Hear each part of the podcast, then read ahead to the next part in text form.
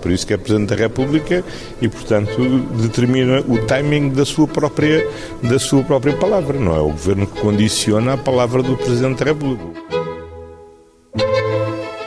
Viva! Está com o Expresso da Manhã. Eu sou o Paulo Baldaia.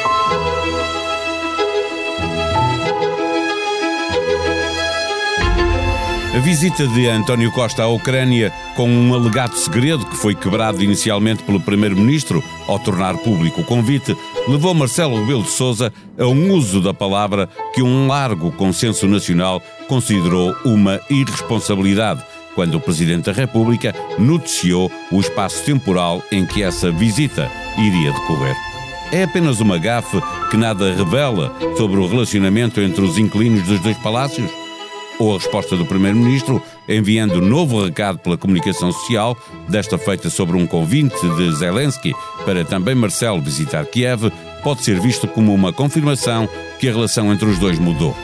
O facto de existir, agora uma maioria absoluta do Partido Socialista, é uma condicionante que só por si acabaria por alterar a relação entre Marcelo e Costa. Mas a história também nos diz que à maior liberdade de um segundo mandato presidencial corresponde sempre um período de maior conflitualidade entre os dois órgãos de soberania. Para nos ajudar a fazer uma avaliação sobre o estado dessa relação, recebemos a visita de Ângela Silva, a jornalista que acompanha a Presidência da República para o Jornal Expresso.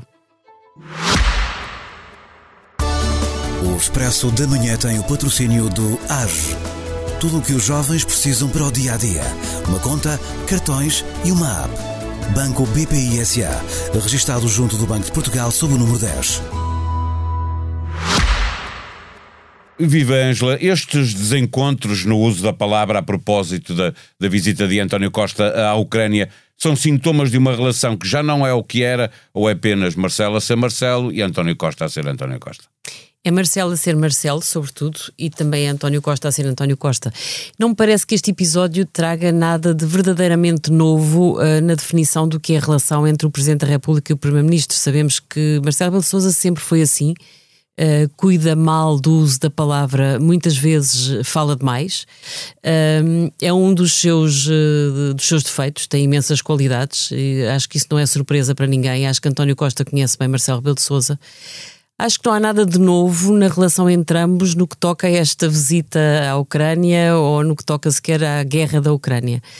Acho que o que há de novo é a maioria absoluta e acho que o que há de novo é que o PS já critica o Presidente da República. Esse é o dado novo me parece merecer relevância, porque repara, Paulo, nós andamos há seis anos a dizer que Marcelo tem andado com, com o Partido Socialista e com o Governo ao colo, mas em boa verdade o PS também tem andado com Marcelo Rebelo de Sousa ao colo, porque se nós pensarmos o que Marcelo fez no primeiro mandato, aquele discurso brutal quando foi dos fogos e despedir a Ministra da Administração Interna em direto, o PS ficou praticamente calado ou obrigar Mário Centeno a não nomear um presidente da Caixa Geral de Depósitos que ele queria nomear, uh, libertando de declarar os seus rendimentos e património, o presidente disse nem pensar. Quer dizer, houve momentos em que Marcelo marcou muito a oposição ao governo, pôs uma baliza à frente do governo e o PS ficou mansinho, sem criticar. Sempre porque precisava de estar colado à popularidade de Marcelo Rebelo de Sousa.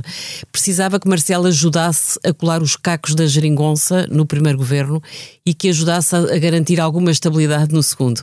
E agora Marcelo uh, já não é necessário ao PS, o PS tem maioria absoluta e, portanto, o PS sente que já não precisa do presidente e libertou-se para o criticar. Essa é a grande Sim. novidade. Eh, com, com muito menos por parte de, de Marcelo Rebelo de Sousa, já vimos Carlos César, o presidente do PS, a criticar o presidente por causa do discurso na posse, uh, Pedro Dalgado Alves, por duas vezes, a considerar que, que o presidente era peculiar, a expressão que ele utilizou duas vezes, uma por causa da lei dos metadados, mais recentemente, e outra também na, na altura da, da posse. Ainda assim, o PM vai justificando o Presidente da República. Uh, uh, ao contrário do próprio Partido Socialista. É uma ironia para realçar a crítica que surge depois pelo lado do PS ou é a tentativa de manter uma ponte entre PM e, e, e, Presidente da República? É claramente a tentativa de manter uma ponte. Eu acho que aqui começas a ter duas coisas. Começas a ter a reação do Partido Socialista ao Presidente e tens outra coisa que é a relação entre aqueles dois homens, entre Marcelo e Costa, que eu acho que serão uh, cúmplices no bom sentido até ao final do mandato de um e do outro. Acho que eles conhecem-se muito bem A relação entre ambos nem sempre é fácil, mas acho que a última coisa que António Costa quer é degradar a relação com Marcelo. E por uma razão acima de todas, é que a popularidade de Marcelo continua a ser imbatível. E quando nós perguntamos qual é a marca que este Presidente da República vai deixar, são as selfies e os beijinhos na rua? Quer dizer, há uma marca que ele vai deixar seguramente, que é, são os elevadíssimos índices de popularidade. Nós sabemos quando Cavaco saiu de cena da Presidência da República tinha uma popularidade baixíssima. Tentarmos pensar qual foi a grande marca que Jorge Sampaio deixou como Presidente da República, não sei se também temos assim uma marca. É, é aquela relação uh, uh, com o governo de Santana Lopes, é essa que fica pelo menos a minha, que me puxou. Exatamente. Primeiro deixa Santana Lopes tomar posse e depois. É derrubar um governo que tinha maioria absoluta, portanto é uma posição de força do Presidente da República, sem dúvida. E depois temos Mário Soares, que sim, é, é o Presidente da República que, quando apanhou uma maioria absoluta do PST, resolveu assumir o papel de líder da oposição. Está dito e redito que isso não está no ADN de Marcelo Rebelo de Sousa, portanto não estamos a imaginar Marcelo a assumir a liderança da oposição. Agora, há uma coisa que eu acho que é indisfarçável. Marcelo sinalizou muito cedo a António Costa que não estava disposto a permitir que ele fizesse da maioria absoluta um pretexto para deixar de ter cuidado com a relação institucional com ele. E ele mostrou isso quando? Quando a, a lista dos membros do governo foi posta na comunicação social horas antes do presidente receber o primeiro-ministro que ia lá levar essa lista, o que é que Marcelo fez? Desconvocou a reunião. Quer dizer, isso é um aviso seríssimo. De certa forma, aí Marcelo marcou o território antes da posse do governo e, e sinalizou: não pensem que por terem maioria absoluta vão poder deixar de acautelar a relação comigo. E depois há o discurso de posse. Quer dizer, eu acho que o discurso do Presidente da República na posse do governo é de facto uma bomba política, quando ele diz: não pense ir para Bruxelas. Toda a gente sabe que António Costa poderia não ter hipótese de ir, poderia, na hora da verdade, não decidir esse, uh, tentar esse, esse, lance, mas também toda a gente mas sabe esse que esse desejo, lance esse... é uma hipótese em cima da mesa.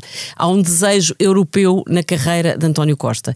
E o discurso de Marcelo, esse sim, é de facto uma bomba política, quando ele diz: olha, o senhor não vai para Bruxelas, o senhor está obrigado a cumprir a legislatura, ou se for para Bruxelas já sabe que eu convoco eleições. Condiciona António Costa e, e condiciona o, o Partido Socialista. Tu estavas a dizer há pouco a relação entre os dois é, é, é muito forte e exemplar. Uh, uh, Sérgio Sousa Pinto, no programa televisivo em que participa, na CNN, uh, considerou que, que falta frontalidade que existiu noutros tempos políticos entre, neste caso, entre Marcelo e Costa, e que existia com outros políticos na, na presidência e na chefia do governo.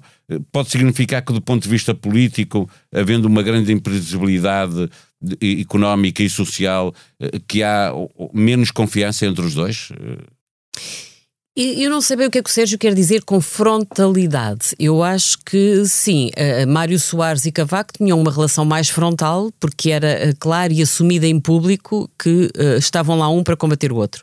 Isso é verdade. Aqui nós não podemos dizer isso entre Marcelo e Costa. Até porque, repara, Paulo, eu não tenho a certeza se Marcelo Belo Souza já decidiu integralmente qual é o, o, o perfil de, de, de presidência que vai exercer daqui até ao final do mandato. Não tenho a certeza se ele já decidiu tudo.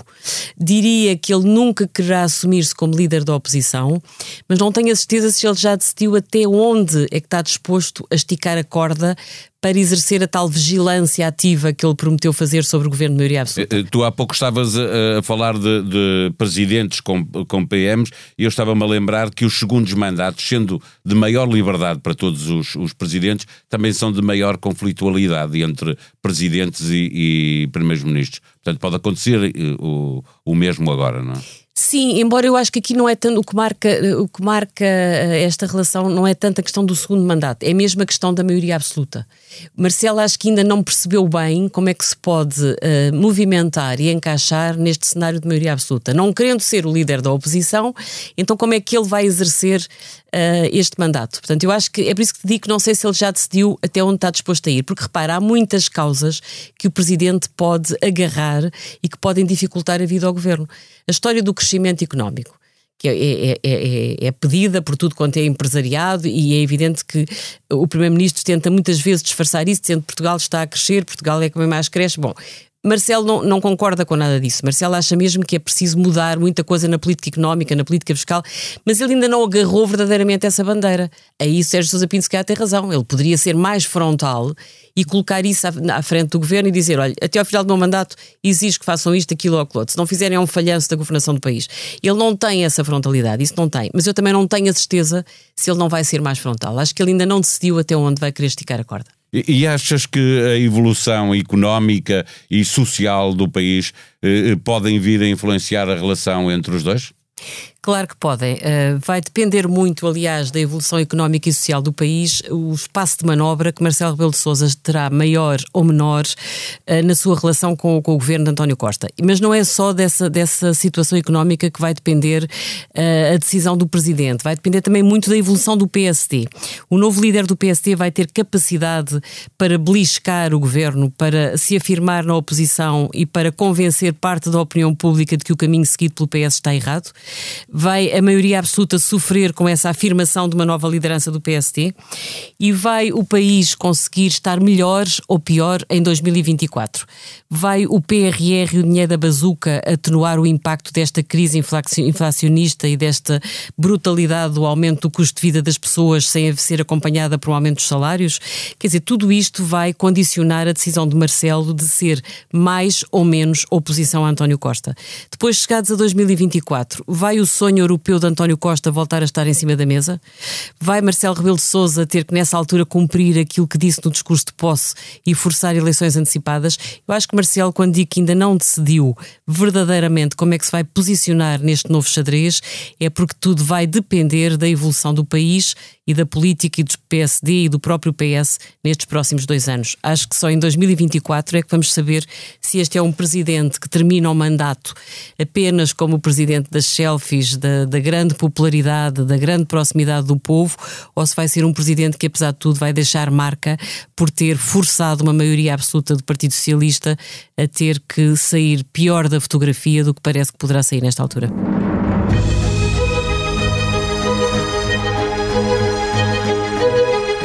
Vem da edição de fim de semana e pode ler em expresso.pt um texto de Ana França sobre o aborto na Europa. Enquanto milhares regressam às ruas para reforçar a defesa do direito ao aborto, para outros o tema não está encerrado porque é de vidas humanas que estamos a falar com centenas de novos pedidos de auxílio de mulheres ucranianas que chegam à Polónia, o país europeu onde é mais difícil fazer um aborto, à exceção de Malta, que o proíbe em qualquer circunstância, as pessoas que querem ajudar têm medo de poder incorrer em crime.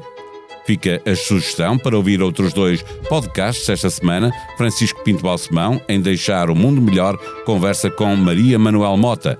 Bernardo Mendonça, com a beleza das pequenas coisas, traz-nos o testemunho de vida de Maria Filomena Mónica. A sonoplastia deste episódio foi de João Martins. Nós vamos voltar amanhã. Até lá.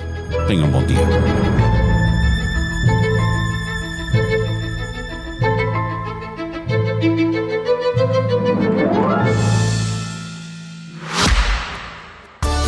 O Expresso da Manhã tem o patrocínio do AGE tudo o que os jovens precisam para o dia a dia.